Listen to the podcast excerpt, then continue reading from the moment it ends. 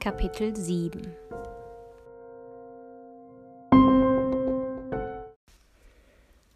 Die Holzregale umringten uns wie endlose Mauern aus jahrelang ungelesenen Büchern.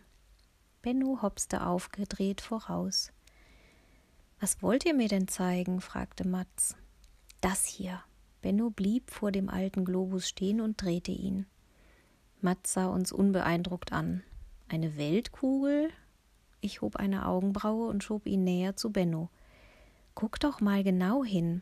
Da ist nämlich keine Landkarte drauf. Benno hörte auf, den Globus zu drehen, und Matz beugte sich tiefer. Sein Blick wanderte über den Grundriss und die darin eingezeichneten Pflanzensymbole. Soll das ein Garten sein? Erkennst du es nicht? Benno sah zu Matz hinauf und zeigte auf eine Stelle, an die eine Lavendelblüte gemalt war. Oh Mann, ist das ein Grundriss vom Gewächshaus? Mats sah ungläubig zu mir über Bennos Kopf hinweg. Ich nickte. Mit meinem Finger fuhr ich an dem eingezeichneten Lavendelbeet entlang, bis ich auf eine Art Mauer oder Begrenzung zeigte. Da ist das Fenster, durch das wir reingeklettert sind. Mats bückte sich noch tiefer. Du hast recht. Das gibt's doch nicht. Das ist echt das Gewächshaus. Aber wozu? Ich schob meine Hände in meine Hosentaschen. Gute Frage. Vor allem, warum malt das jemand auf einen Globus? Benno klatschte in die Hände und sah abwechselnd zu mir und Mats hoch. Vielleicht ist das eine geheime Schatzkarte? Ich lächelte. Du glaubst, Willem hat eine Kiste mit Gold in einem der Blumenbeete vergraben? Ja, bestimmt ist da ein Schatz. Benno drehte aufgeregt am Globus herum. Vielleicht war Willem ein Pirat und hat Gold geklaut. Matz klopfte Benno auf die Schulter. Sorry, Kumpel, aber ich glaube nicht, dass du auf dem Globus eine gezeichnete Schatztruhe findest. Da sind nur Pflanzen und Blumen drauf. Aber Benno ignorierte Mats Kommentar einfach. So machte mein Bruder das mit jedem, der etwas sagte, was ihm nicht gefiel. Stattdessen hielt er den Globus an. Und das da, Benno zeigte auf ein Symbol, das nicht zu den anderen passte. Es war eine schnörkelige Flasche, die einem Parfümflakon ähnelte. Nur stand daneben keiner dieser lateinischen Pflanzennamen wie sonst an allen Zeichnungen, die zum Beispiel Viola odorata oder Lavendula officinalis hießen. Die hat Ähnlichkeit mit dem Fläschchen, die wir auf dem Dachboden gefunden haben, murmelte Matz nachdenklich. Ich pfiff beeindruckt und versuchte mir das Symbol und den Grundriss genau einzuprägen. Stimmt. Na los, finden wir raus, was da ist. Matz zog sein Handy aus der Hosentasche und machte ein Foto. Dann liefen wir alle aus der Bibliothek. Im Gewächshaus brannte kein Licht, also waren wir uns sicher, dass Willem nicht zurückgekommen war. Wieder empfing uns das dampfige Duftgemisch. Matz ging diesmal voraus, sein Gesicht stur auf das Handyfoto des Globus gerichtet. Mir kam es vor, als würden wir ewig zwischen den Stauden, Blumenbeeten und kleinen Bäumchen herumschleichen, bis Matz endlich stehen blieb und auf sein Handy zeigte. Hier müsste es laut Grundriss sein. Ich stellte mich neben ihn und drehte mich um meine eigene Achse. Vor uns wuchsen zwei Zitronenbäumchen neben drei mächtigen Palmen. Sonst sah ich nichts, was irgendwie ungewöhnlich war. Matz hatte den Kopf in den Nacken gelegt und suchte die Glasdecke über uns ab. Was soll es denn hier geben, das etwas mit einem Flakon zu tun hat? Benno kroch auf allen Vieren um die Palme und Bäume herum und fing an, in den Blumentöpfen zu buddeln. Matz half ihm, während ich mich weiter umsah.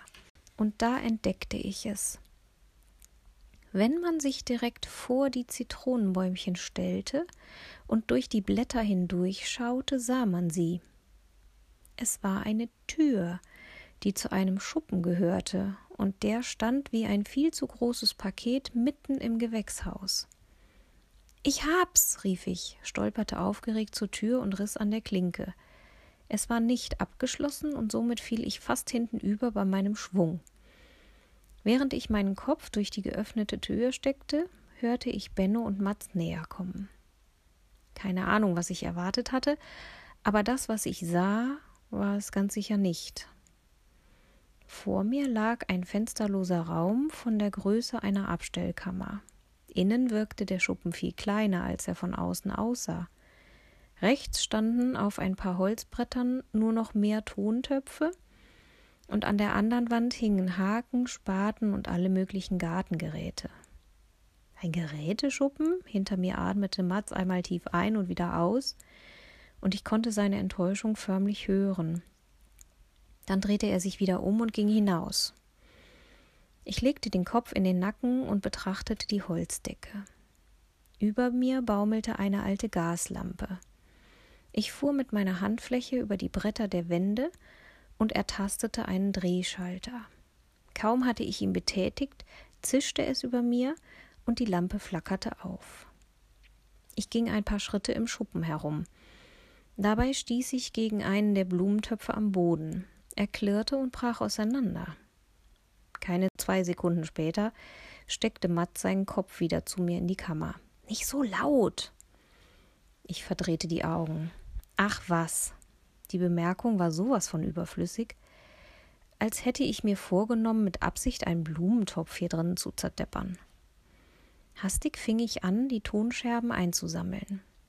Bestimmt fiel Willem ein fehlender Blumentopf bei den Massen gar nicht auf. Doch dann, als ich für die Scherben einen größeren Topf suchte, in dem ich sie unauffällig verschwinden lassen konnte, fiel mein Blick auf etwas anderes. Da, hinter einem Turm aus ineinander gestapelten Töpfen glänzte es. Es war ein Metallhebel oder ein Schalter, der wie eine Handbremse im Auto schräg aus dem Boden ragte.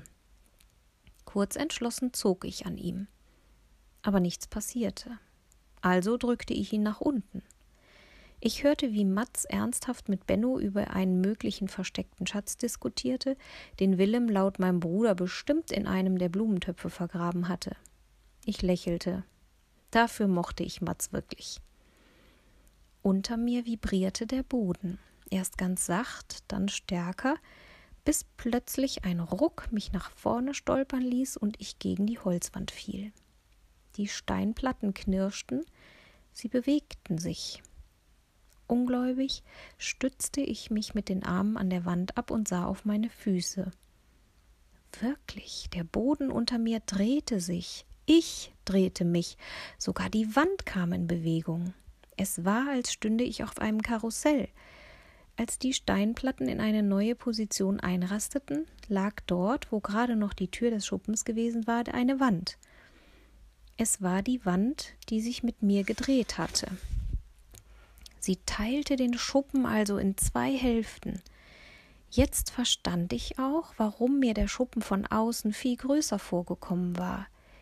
Ich hatte einen geheimen Raum gefunden. Das hier war echt ein gutes Versteck. Ich drehte mich um und blickte auf eine schwere Holztreppe, die nach unten führte. Ging es da etwa in den Keller runter? Unter die Erde? Vorsichtig trat ich auf die oberste Treppenstufe und testete, ob sie mich halten würde. Auf dem Geländer lag Staub, in dem ich Handabdrücke erkannte. Es roch nach abgestandener Luft. Das Holz der Stufen unter mir hielt. Ich trat auf die zweite, dann auf die dritte, bis ich auf der letzten Stufe angelangt war. Es war dunkel, nur von oben drang Licht aus dem Schuppen hierher. Vor mir lag ein Gang oder ein Flur. Genau konnte ich es nicht erkennen. Oben im Schuppen trommelten Benno und Matz gegen die Wand hinter den Werkzeugen. Wo bist du? Luzi? Bennos Kinderstimme klang verzweifelt. Hast du dir wehgetan? hörte ich Matz dazwischen rufen. Nein, alles in Ordnung. Ich stolperte wieder die Treppe hoch und zog diesmal den Hebel nach oben. Wieder hörte man das Geräusch von aneinanderreibenden Steinen und der Boden samt Trennwand drehte sich zurück. Mit feuchten Augen starrte Benno mich durch die Tür an, vor der gerade noch eine Wand gewesen war. Im nächsten Moment schlang er seine Arme um mich. Wo warst du? Mats betastete die Wände und schwieg, so verdattert war er von dem, was gerade passiert war. Ich griff mir Bennos Hand und winkte Mats in die Abstellkammer hinein. Ich zeig's euch. Wieder drückte ich auf den Hebel, und im nächsten Moment drehten wir uns zusammen um 180 Grad. Das gibt's nicht, staunte Mats, als ich die beiden die Treppe runterwinkte und er in den Flur vor uns schaute. Benno drückte meine Hand fester und schob sich enger an mich heran. Ich fand wieder einen dieser Lichtschalter, die man drehen musste, anstatt einfach draufzudrücken. Sekundenlang zischte die Luft, dann flammte eine Gaslampe auf und warf ihr flackerndes Licht auf uns. Benno entspannte sich in der Helligkeit und ging zwischen mir und Mats in den Flur hinein. Die Blümchentapete, die Steinfliesen und die Bilderrahmen an der Wand erinnerten mich sofort an die Villa Efi. Mats blieb stehen und betrachtete ein paar der schwarz-weißen Fotografien in ihren goldverzierten Rahmen. Das Fotopapier war an den Rändern vergilbt und die Porträts darauf ziemlich unscharf. Aus jedem Rahmen schaute uns derselbe Mann entgegen. Am unteren Rand waren kleine Messingschildchen genagelt und darin jeweils ein Datum und ein Ort eingraviert. Unter dem Foto vor mir stand 23. April 1869 Amazonas. Auf dem dazugehörigen Foto sah man den Mann mit Tropenhelm in einem Kahn stehen, der über einen Fluss schipperte. Um ihn herum stapelten sich Holzkisten und im Hintergrund erkannte ich etwas wie Urwald. Unter einem anderen Foto stand 4. Dezember 1846 Tiroler Alpen. Darauf war derselbe Mann abgebildet, nur diesmal steckte er in einer uralten Bergsteigerausrüstung. Er war zwischen zwei anderen Männern angeseilt und stieg mit Spitzhacke in der Hand einen Eisgletscher hinauf. Guckt mal! Benno langweilten die Fotografien und er lief weiter in den Flur hinein. Da ist noch eine Tür. Mats und ich drehten uns gleichzeitig zum Ende des Flures. Benno zog schon an der Türklinke, aber sie öffnete sich nicht. Ist abgeschlossen. Tatsächlich. Da war eine kräftige Holztür mit einem gusseisernen Schloss. Ich drückte auf die Klinke und versuchte, die Tür zu öffnen. Ich hab doch gesagt, die ist abgeschlossen, beschwerte sich Benno. Ein bisschen mulmig war mir plötzlich. Immerhin standen wir in einem Kellergeschoss, in das man nur durch eine Geheimtür kam und von der offensichtlich niemand etwas wusste, außer vielleicht diesem Willem. Und jetzt war die Tür auch noch verschlossen. Bestimmt war dahinter das versteckt, worüber sich alle in der kleinen Stadt den Kopf zerbrachen. Aber was war so geheim und womöglich so gefährlich, dass jemand ein ganzes Untergeschoss baute, um es zu verstecken? Matt sah mich schweigend an. Auch in ihm schienen Fragen herumzuwirbeln. Ich schob eine Hand in meine rechte Hosentasche und zog die Kette mit dem alten Schlüssel heraus. Was meint ihr? fragte ich.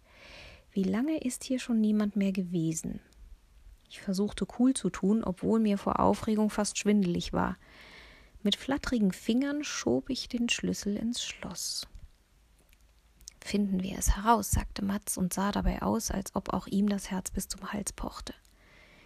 Diesmal passte der Schlüssel perfekt und ich drehte ihn einmal, dann nochmal, bis er anschlug. Das Schloss klackte und die massige Tür öffnete sich. Mit angehaltenem Atem schoben wir sie auf. Etwas erkannte ich sofort wieder.